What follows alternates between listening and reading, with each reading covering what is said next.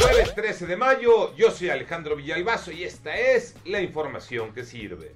¡Ay, nanita! Así empezó la respuesta en la mañanera a Diego Fernández de Ceballos, quien acusa al presidente de difamarlo. El presidente López Obrador insistió en que el jefe Diego tiene cuentas por aclarar.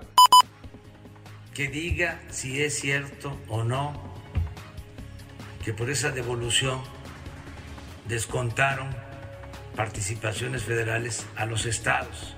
Que diga si es cierto o no que él utilizó sus influencias y que nos diga por último de cuánto fue el moche. Pero no hubo respuesta a la petición de Diego Fernández de recibirlo en Palacio Nacional. COVID-19 los números Iñaki Manero. Y así van las cifras en México. La Secretaría de Salud reportó 267 muertos más en 24 horas. La cifra total asciende a 219.590 personas fallecidas. Los contagios aumentaron 3.090 casos para contabilizar 2.371.483 personas infectadas. Y por cierto, en Tlaxcala se dio a conocer algo muy importante también. A lo largo del día no hubo muertos por COVID-19. También hubo una declaración. Mucha atención en esto.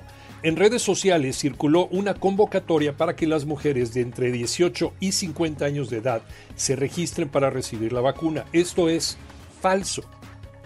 La convocatoria es solamente para mujeres embarazadas a partir de los 18 años de edad. Que conste y a seguirse cuidando. Nos robaron en el infierno, Tocayo Cervantes. Efectivamente, Tocayo, los cuartos de final de la Liga MX arrancaron con polémica arbitral en los dos partidos, tanto en el Nemesio Díaz como en la cancha del Estadio Jalisco, pero sobre todo en el Cruz Azul contra el Toluca, donde el arbitraje de Marco Antonio Ortiz fue clave para la derrota del equipo que dirige Juan Reynoso, más allá de los cambios que haya hecho o no, o de haber dejado al Cabista Rodríguez, Orbelín Pineda en la banca, de haber sacado a Luis Romo, esa ya es otra cosa, pero el arbitraje sí perjudicó directamente a la máquina, hay que ser sinceros, aunque también hay que ser sinceros entonces, y Toluca jugó mejor que Cruz Azul. 2 por 1 ganó la ida a la vuelta el próximo sábado en la cancha del Estadio Azteca. Mientras que en el Jalisco, como ya les decía, también el Atlas gana gracias a un error arbitral. Había fuera de lugar en la anotación de Ian Torres, con el cual se imponen 1 por 0 a Puebla. Para este jueves continúa la actividad en el Estadio Huracán. Pachuca recibe al América, mientras que en la comarca lagunera Santos Laguna se medirá al equipo que dirige el Vasco Javier Aguirre a los Rayados de Monterrey. Yo soy Alejandro Villalbazo, nos escuchamos como todos los días de 6 a 10 de la mañana, 88.9 y en digital a través de iHeartRadio. Pásenla bien, muy bien, donde quiera que estén.